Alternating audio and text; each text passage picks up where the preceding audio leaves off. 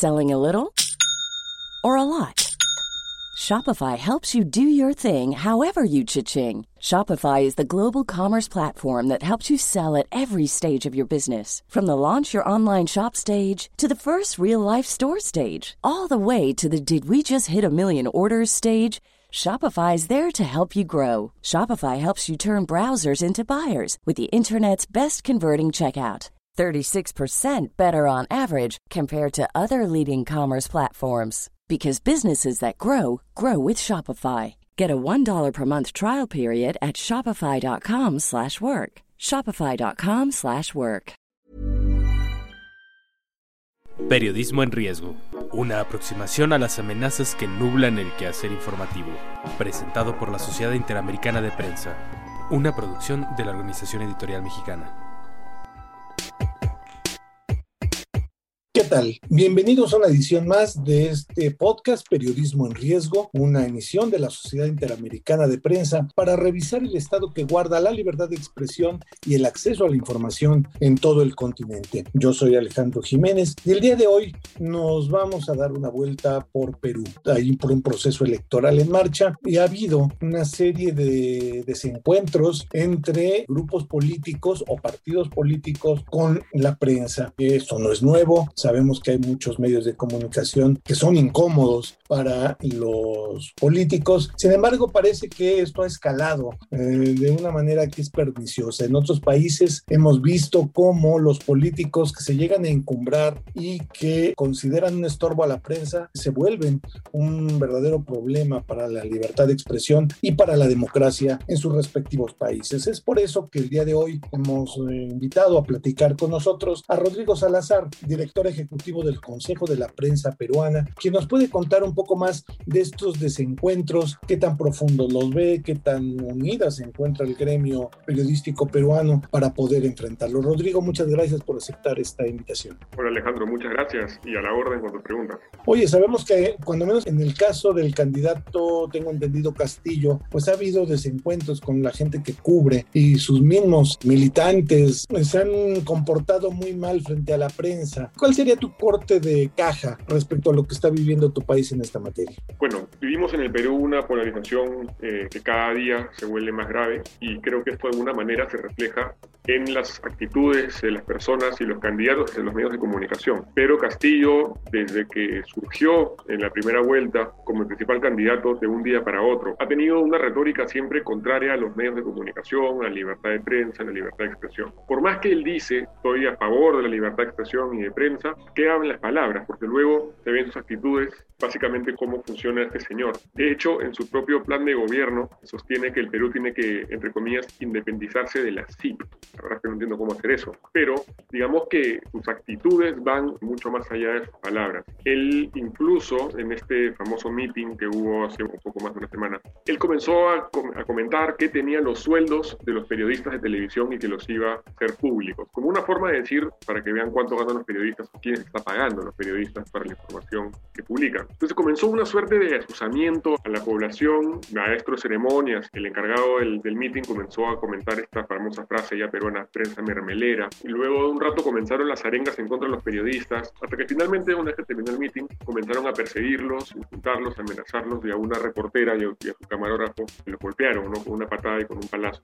Por más, sin duda esto que es algo tremendamente grave, este, lo que hemos visto ahora es que se ha pasado de una retórica, ¿verdad?, a una acción, que es por supuesto negativa. Cualquier tipo de ataque a cualquier persona es, bienvenido, ¿no? Pero sí preocupa ese paso del lenguaje a la acción violenta. Pedro Castillo, candidato, ¿de qué tendencia política y qué tan aventajado va en los comicios de qué día? Pedro Castillo es un candidato de extrema izquierda. Él tiene hoy en día, eh, digamos, una preferencia, según algunas encuestas, entre 3, 4 o 5 puntos por encima de Keiko Fujimori. Pedro Castillo, de tener, figurar en la lista de otros en la primera vuelta, pasó a ganar la primera vuelta, entre comillas, en primer lugar, y figura como el, como el favorito. Es preocupante porque sería un presidente más a esta lista de presidentes latinoamericanos que con esta retórica de los medios de comunicación enemigos, ¿no? Los medios de comunicación en México lo estamos viviendo, en El Salvador, en Nicaragua, en Venezuela, en Ecuador, en muchos países del continente, y sería lamentable que Perú también se sumara a esta lista de mandatarios donde, pues más allá de eso, independizarse de la CIP, que eso no depende de él porque no es una filiación de gobierno, sino de cada uno de los medios. Resulta preocupante esto que mencionas de que pasen de las palabras a los hechos, a la agresión física a los compañeros. Sí, totalmente de acuerdo. Yo me acuerdo mucho, lamentablemente, quizás es un poco penoso decirlo, pero me acuerdo mucho de Donald Trump en algunos casos. Si bien Donald Trump era extrema derecha, este señor es extrema izquierda, pero los extremos se tocan, ¿verdad? Entonces, esta retórica anti-prensa, como prensa enemigo del público, como prensa pues este, interesada o lo que fuera, lo decía Donald Trump. Y recuerden que su retórica, la retórica de Trump, comenzó así, comenzó con lenguaje y luego terminó con agresiones físicas contra periodistas y, con una persecución. Acá es lo mismo. Es decir, el hecho de que Pedro Castillo sea un candidato a la extrema izquierda no hace que su discurso no sea, entre comillas, trumpista. Yo, yo sí quisiera deslindar con una suerte de movilización en contra de la prensa por parte de los simpatizantes de Pedro Castillo. Creo que eso no existe. Creo que sí existe un descontento con los medios de comunicación, creo que sí existe falta de credibilidad, creo que también puede existir de repente incluso gente que está en desacuerdo con lo que los medios pueden estar publicando o comentando, pero no llega al punto de convertirse en una movilización estructurada. Pero Castillo no tiene una base de seguidores tan estructurada y tan capaz de movilizaciones como tenía Donald Trump, por ejemplo, Estados Unidos, para poner, para con el ejemplo. ¿no? Me preocupa también, hemos hablado de Pedro Castillo, pero su contendora, Keiko Fujimori, este apellido que ya todos ustedes deben conocer, es también una grave preocupación para los medios de comunicación, para los periodistas, para la libertad de expresión y de prensa. Keiko Fujimori tuvo un congreso con 73 congresistas, que era la amplia mayoría, e impulsó una buena cantidad de proyectos de ley para limitar la libertad de expresión, para ampliar la pena de cárcel por difamación, es decir, para ser incómodos con los medios de comunicación. Entonces, si bien Pedro Castillo ha pasado del lenguaje a la acción, o, sus simpatizantes por lo pronto lo han hecho, no me deja preocupar personalmente en el mismo nivel Keiko Fujimori, porque Keiko Fujimori, si bien se ha mantenido callada con el tema de la libertad de prensa y expresión en esta, en esta campaña electoral, ya sabemos lo que ha hecho ella, ya sabemos lo que ha hecho su partido, sabemos lo que ha hecho su padre en su gobierno del 90 al 2000. Entonces, en, en general, si yo te pudiera pintar la foto completa, sería una foto bastante lúgubre, porque tenemos dos candidatos, que uno de ellos va a ganar, que va a estar necesariamente como presidente con problemas relacionados, con, con actitudes negativas frente a la prensa, ¿no? Así que se nos vienen unos cinco años a los periodistas bien complejos en el Perú. ¿Cómo toma este momento al gremio periodístico en tu país? Es decir, ¿están unidos o cada medio jala por su lado o están muy estratificados los grandes medios y los chiquitos masivos abajo o hay forma de que se sienta unidad en el gremio? A mí no me gusta hablar de periodismo peruano en general porque creo que hay muchas diferencias o de repente distintos tipos de hacer periodismo. Tenemos por un lado continuamente el periodismo lumpen, ¿no? este periodismo que en no es periodismo. Eh, tenemos por otro lado este periodismo este, tradicional ¿no? y por otro lado el surgimiento de nuevas iniciativas digitales, sobre todo a través de video. Entonces, hablar de periodismo general es un poco amplio. Creería que en el Perú es un poco difícil, sobre todo en la que estamos, tener una integración absoluta. Hay medios con distintos cortes que publican temas distintos, pero sí hay algo que rescato mucho y que me parece muy relevante, incluso a pesar del momento que estamos viviendo. Y es que en el Consejo de la Prensa Peruana, que es esta organización que integra los principales medios de comunicación, sobre todo tradicionales, aunque también algunos nuevos, y universidades, hay un impulso unánime sobre libertad de expresión. Entonces, lo que se puede ver en las portadas de los periódicos y de los canales de televisión no necesariamente es la actitud o la intención que tienen los medios como medios de comunicación a favor de la libertad de expresión. Es decir, por un lado está su línea informativa, su línea editorial, y por otro lado está el interés de que el ecosistema periodístico en el Perú se mantenga saludable. Por ejemplo, esta iniciativa que tenemos en el Consejo de la Prensa Peruana que se llama Perú Check, que es una iniciativa de mitificación de noticias falsas, de verificación de declaraciones de, de políticos y demás. Y esta iniciativa tiene el trasfondo y tenemos el apoyo de los tres principales medios peruanos, ¿no? que son el Comercio, la República y RPP. Entonces, que tres medios con distintas líneas, distintas tendencias, estén aliados en este proyecto de verificación de datos, refleja de alguna manera que por lo menos dentro de la estructura del periodismo tradicional peruano, sí existe una intención de ser un tipo de periodismo. Yo sé, y es inevitable comentarlo, que hay muchas personas que están descontentas con cómo el periodismo está cubriendo la campaña, pero no, no quisiera dejar de mencionar ese tema de Perú Check porque sí creo que refleja un intento y una actitud hacia una corriente periodística. Y tenemos por otro lado también los medios de comunicación digitales nuevos, también están haciendo muy buen trabajo. Entonces creo que por ahí tenemos tres cosas principales. Y lamentablemente por otro lado, como somos un país muy centralista, digamos que también existe un periodismo de tremenda calidad y tremendo coraje fuera de Lima, pero que no está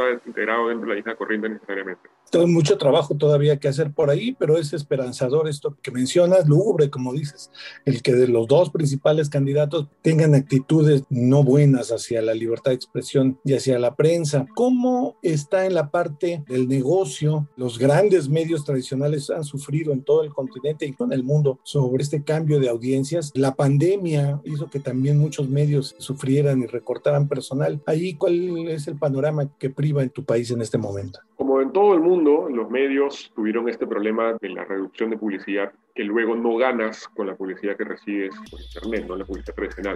La pandemia cortó el caño, desde, como decimos acá, cerró el caño, la publicidad se redujo en algunos casos hasta en un 90%. Se ha comenzado a recuperar un poco, es cierto, y uno lo puede ver fácilmente en la cantidad de páginas que hay en los medios, aunque de repente el precio puede ser más bajo, pero sí hay una recuperación en ese sentido. Pero, eh, claro, esto es una bola de cristal, ¿no? pero de repente es complicado o será complicado poder recuperar en un 100% la caída que hubo por la pandemia, porque hay un montón de proyectos de publicidad que se han pasado a medios alternativos. Sin embargo, los medios ya han reaccionado, muchos de ellos, para poner sistemas de paywall, un hard paywall, ¿no? como dicen en inglés, y en muchos casos está funcionando. Hay otros que optan más por contenido gratuito, pero con un tremendo tráfico online. Y lo que es muy interesante es que han comenzado a surgir proyectos de periodismo digital, sobre todo a través de YouTube, tienen entrevistas, reportajes a través de YouTube que son, tienen una amplia lectoría, por decirlo así, y que ya ganan dinero, es decir, a través de los sistemas de aporte voluntario por parte de la ciudadanía, es que ellos pueden sobrevivir. Y hay algunos que les está yendo bastante bien. Por ejemplo, el periodista famoso peruano César Hildebrand, que es un tremendo periodista, y tiene su revista Hildebrand en sus 13, ¿no? que es, entre comillas, periodismo tradicional, es una revista que se imprime toda la semana. Entonces, a partir de hoy día, él está sacando en su página web un podcast. Y claro, es solamente para suscriptores. Entonces, estamos viendo cada vez más una suerte de periodismo digital que sí monetiza, que sí recibe ingresos del público, lo cual es muy bueno porque además es saludable también para un buen periodista.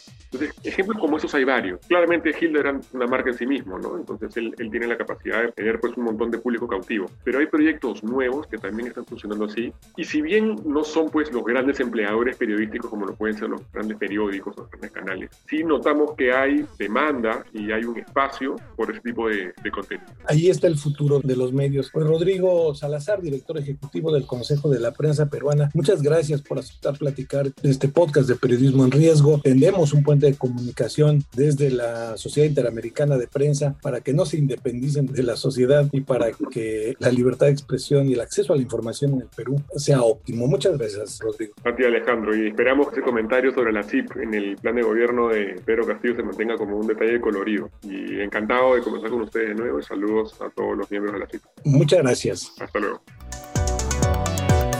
Mucho que pensar nos deja lo que nos comenta Rodrigo, porque es un país hermano más que está en estas batallas por la libertad de expresión en nuestro continente. Veamos qué sucede, no porque esté en el, la parte más extrema y sur del continente no nos afecta a nosotros, creo que todo lo que afecta a la libertad de expresión en el continente es de nuestro interés. Pues muchas gracias por haber estado el día de hoy con nosotros. Ese es Periodismo en Riesgo, un podcast de la Sociedad Interamericana de Prensa, hecho para revisar el estado que guarda la libertad de expresión y el acceso a la información en todo el continente. Yo soy Alejandro Jiménez. Por favor, entra a nuestra oferta, entra a nuestro Twitter, arroba podcast OEM, la organización editorial mexicana, que es desde donde estamos transmitiendo para que revise todos los podcasts en temas internacionales, temas económicos, temas políticos, no solamente de México, sino también del mundo. Si usted tuviera algún comentario sobre esta emisión o algunas anteriores o consejos para nuestros siguientes programas, por favor, mándenos un correo electrónico a la dirección podcast.oem.com.mx. Muchas gracias por estar con nosotros y nos escuchamos en el próximo episodio de esta emisión.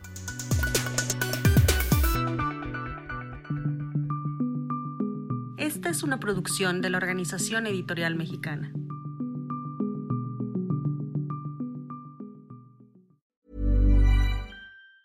Planning for your next trip? Elevate your travel style with Quince. Quince has all the jet setting essentials you'll want for your next getaway, like European linen, premium luggage options, buttery soft Italian leather bags, and so much more. And it's all priced at 50 to 80% less than similar brands. Plus, Quince only works with factories that use safe and ethical manufacturing practices. Pack your bags with high-quality essentials you'll be wearing for vacations to come with Quince. Go to quince.com slash trip for free shipping and 365-day returns.